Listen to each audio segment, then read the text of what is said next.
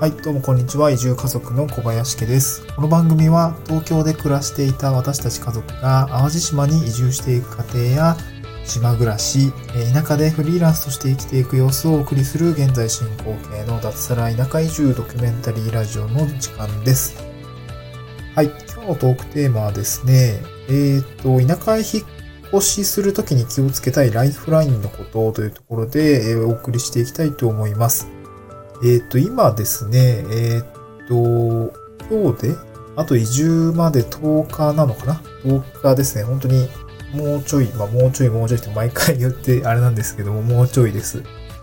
で、今は、うんと、引っ越しの準備をしつつ、まあ、もうすでにですね、あの、新年度にななっているので、あの、業務委託の仕事をやりながら、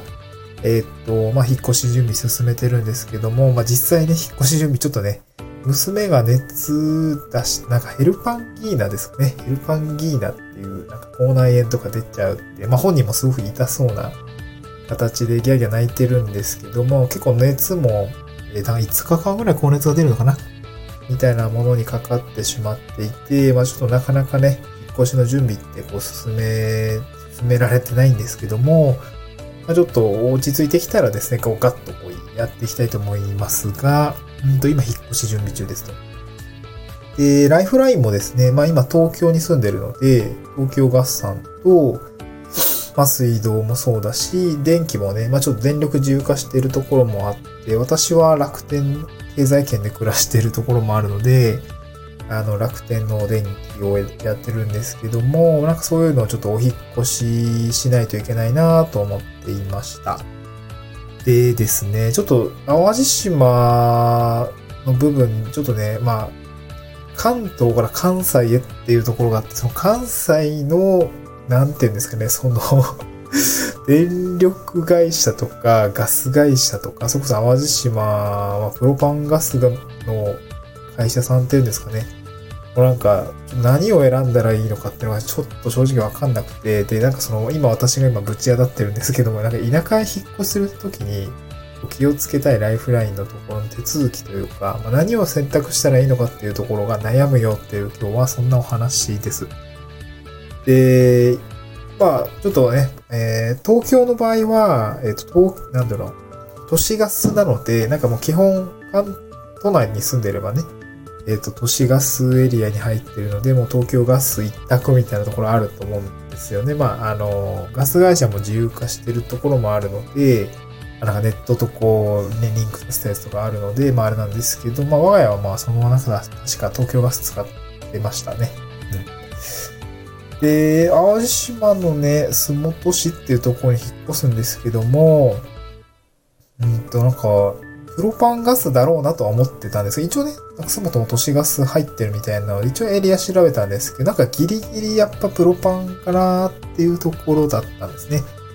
で、プロパン会社じゃあ、えー、契約しないといけないんだろうなーって思いながら、あのー眺め、あの、ちょっとインターネットで調べてみたんですけど、あれ？なんかプロパンガス会社多くない？ってなって、パッと調べただけでも多分5社、6社、8社くらいあったんじゃないかな。いや、わかんない。あの、インターネットのあの情報が古かったりとか、汲み取り方が悪かったりして、実際はそんな多くないよっていう可能性あるかもしれないんですけど、ちょっとね、こう、プロパンガス会社多くないっていう感じで、どこと、どこがなんかこう、おすすめなのかとか、どこがお得なのかっていうのはちょっと全然わかんなくて、結構手止まっちゃいましたね。ちょっと見るのやめちゃいました。や、やんなきゃいけないんですけどね、ちょっとガス会社なまあ、そうなんですよね。私、東京7年前ですかね、上京した時に、このガスの手続きっていうのやってなくて、あ、っていうのも、こう学生、あの、大学の時青森に住んでたんですけど、青森の時は下宿だったので、なんか自分でそういうことやってなかったんですよね。で、多分知らなくて、普通に体だけ引っ越してきたんですよね。そしたら、東京で借りた家、もう、まあ、水は出るんですけど、電気もつ、電気はついたのは、ガスが出なくて、してなくて、ガス出てなくて、確か2月下旬ぐらいに一回引っ越してきたんですけども、水シャワーでしたね、普通に。水し、極寒の中水シャワー浴びて、電気もつかなくて、ほんでなんか床で寝袋で寝たのを思い出して、なんかそれは嫌だなと思ってガスはしっかりしようかなと思ったんですけど、ちょっとね、プロパンガス、ちょっとね、いろいろこれからまた調べるんですけど、このプロパンガスであれば、もしかしたらガス会社多いかもしれないので、なんかちゃんと早めに調べておいた方がいいかもしれないですね。都市ガスのある場合は、都市ガスのエリアっていうのを確認して、まあそもそも都市ガス使えるのかっていうところも確認しておくのがいいかなと思います。ちょっとこれから移住をする方、検討する方についてですね。はい。で、もう一つがですね、これインターネットですね。インターネット。通信エリアを確認しようっていうところですね。で、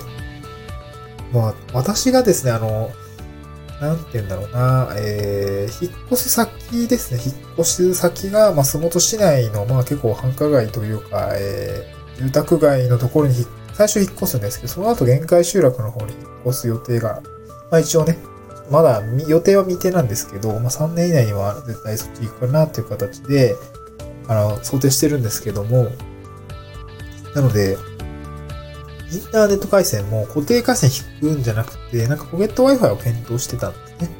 まあ、すぐ引っ越すからなと思いながら、そのすぐって1年なのか6ヶ月なのかちょっとわかんないんですけども、まあ、引っ越すっていうことは分かってるので、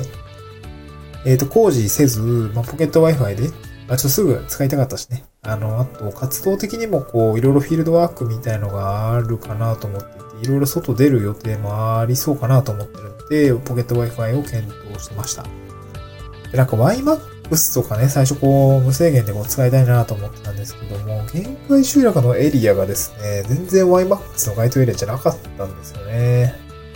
ここ結構盲点だなと思って、その、引っ越す先が市街地とかであれば全然問題ないと思うんですけども、なんか田舎へ引っ越しするときに、田舎の度合いによって、通信が入らないエリアが、まあ、まだあるんだなっていうところが、ちょっと、えー、盲点でした。で、妻もね、会社ソフトバンク使ってるんですけど、なんかソフトバンクの電波のエリアもね、なんか入ってなさそうな感じだったんで、ちょっとそこをね、ちゃんと、どうしようかなって感じでは、なんか、小型の中継機とかなんか、ちょっと調べたらありそうだったんですけど、そういうことしないといけないのかなとも思いつつ、こうね、あの、ポケット Wi-Fi のエリア検討してたんですけど、ちょっとなくて、まあなんかそこはね、ちょっと、地域保守協力隊のなんか、えー、活動費内でなんか通信はなんか賄えそうで、なんかドコモとかも、えー、キャリアも使えそうだっていうところで、ちょっといろいろ、そこ、インターネット問題は大丈夫そうだったんですけども、まあ実際ね、お伝えした後、え自前で用意するときには、ちょっと光回線とか引き込まなきゃいけないかもなっていうところとかね、あとポケット Wi-Fi ちょっとどうしようかなっていうところはあったので、まあ、あの、田舎引っ越しするときには、ライフラインとして、ガスですね、プロパンガスっていうところと、通信エリアの、あの、インターネットですね。インターネット通信エリア、えー、ポケット Wi-Fi とかね。その回線エリアとか、まあ、あと、まあ、私楽天モバイルなんですけども、楽天モバイルもこエリアってのがあって、まあ、データ無制限のエリアじゃないところだと、制限かかったりするので、まあ、そういう通信系のエリアっていうところは、あらかじめ確認しておいた方がいいかなと思いました。その2点ですね、ちょっと今ちょうどぶち当たっている内容でございましたので、お話をさせていただきました。まあ、なんかの参考になれば幸いです。はい。また次回の収録でお会いしましょう。バイバーイ。